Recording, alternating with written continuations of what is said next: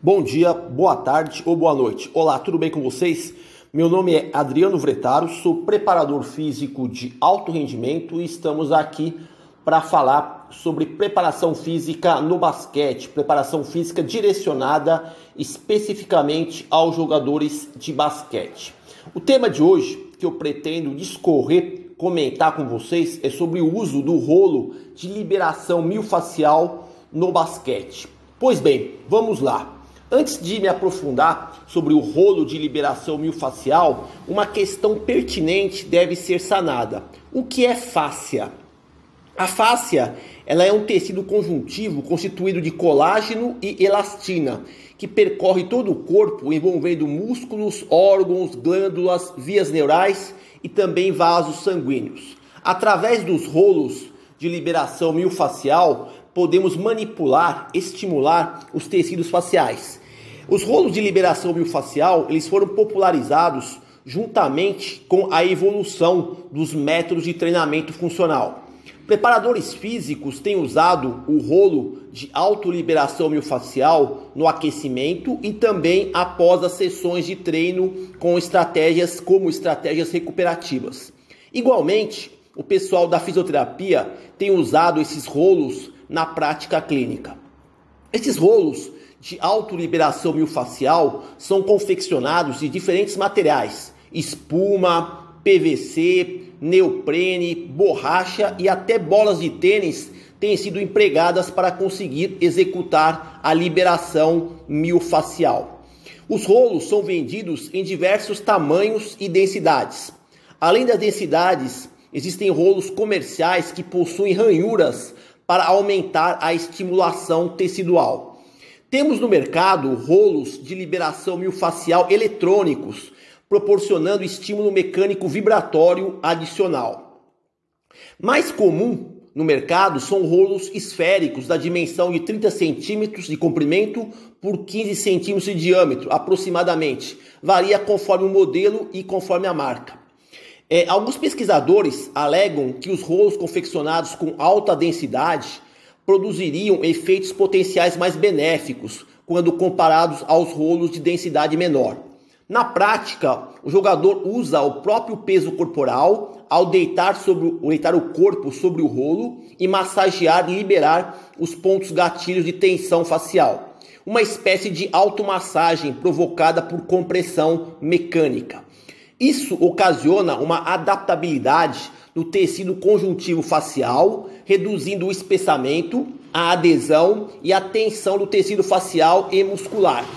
Existem alguns aspectos que contribuem para proporcionar os benefícios ao momento de utilização do rolo de liberação miofascial.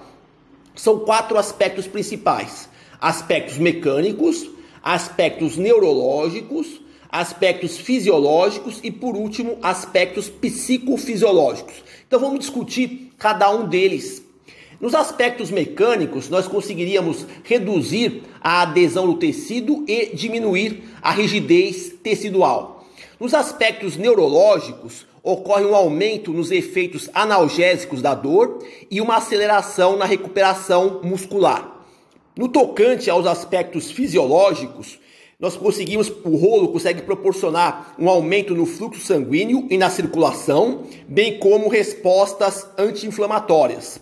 Por último, nos aspectos psicofisiológicos, ocorre um aumento na percepção de bem-estar e recuperação devido à elevação das endorfinas plasmáticas. Todos esses aspectos interagem entre si durante e após o uso do rolo de liberação miofascial. Graças ao trabalho do rolo de liberação, se consegue alterar o tônus miofascial dos jogadores, que nada mais é do que um estado de tensão mecânica determinado pelo status do sistema somatosensorial do atleta. Esses rolos de liberação miofascial podem afetar positivamente a flexibilidade e mobilidade, melhorar o desempenho em algumas capacidades biomotoras e servir como estratégia recuperativa após uma sessão de treinamento ou uma partida. Os efeitos positivos do rolo de liberação miofascial sobre a flexibilidade e mobilidade são os seguintes: as alterações das propriedades viscoelásticas da fáscia, um aumento na temperatura intramuscular e no fluxo sanguíneo devido ao atrito mecânico do rolo.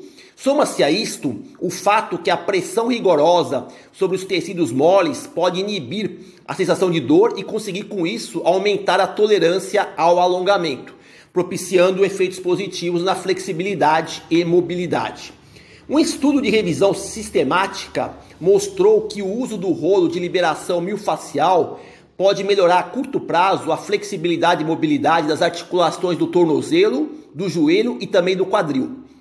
No que se refere ao desempenho atlético, existe apenas um relato na literatura científica que o uso do rolo de liberação miofascial poderia melhorar a velocidade nos sprints, algo em torno de 1%, algo pífio.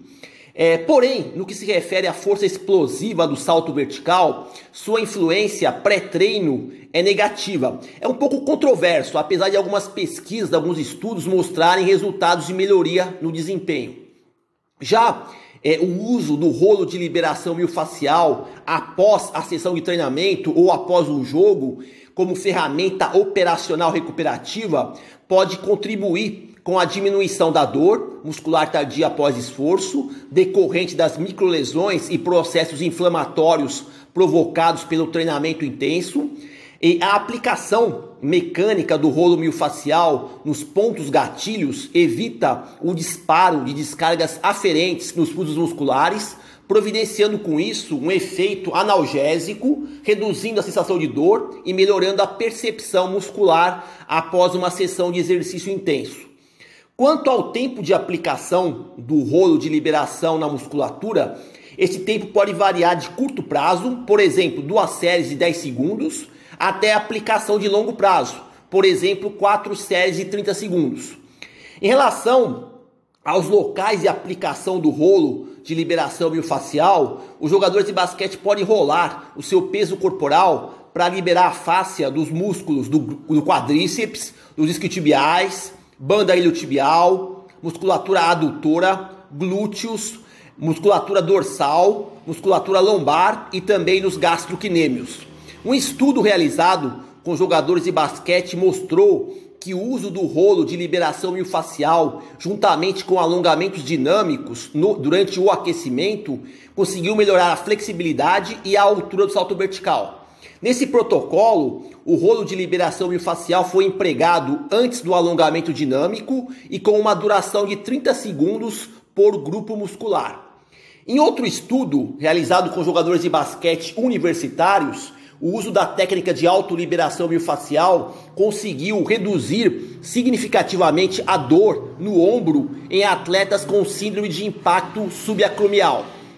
As pesquisas científicas acerca do uso do rolo de liberação miofascial apresentam em alguns casos resultantes, resultados conflitantes. Isso se deve aos protocolos distintos de aplicação do rolo que são empregados. Ainda falta um consenso da literatura de qual seria a melhor abordagem pedagógica para a aplicação do rolo de autoliberação miofascial, que possa produzir os reais benefícios, tanto na questão de ampliar a flexibilidade e mobilidade, como na melhora do desempenho e também na recuperação após o treino ou jogo. Enfim, termino, aquilo, termino aqui aquilo que eu gostaria de falar sobre o uso, de, o uso do rolo de liberação miofascial em jogadores de basquete. Bom, por hoje é só. Espero que vocês tenham conseguido obter alguma informação útil para poder aplicar na sua prática profissional. Agradeço pela atenção,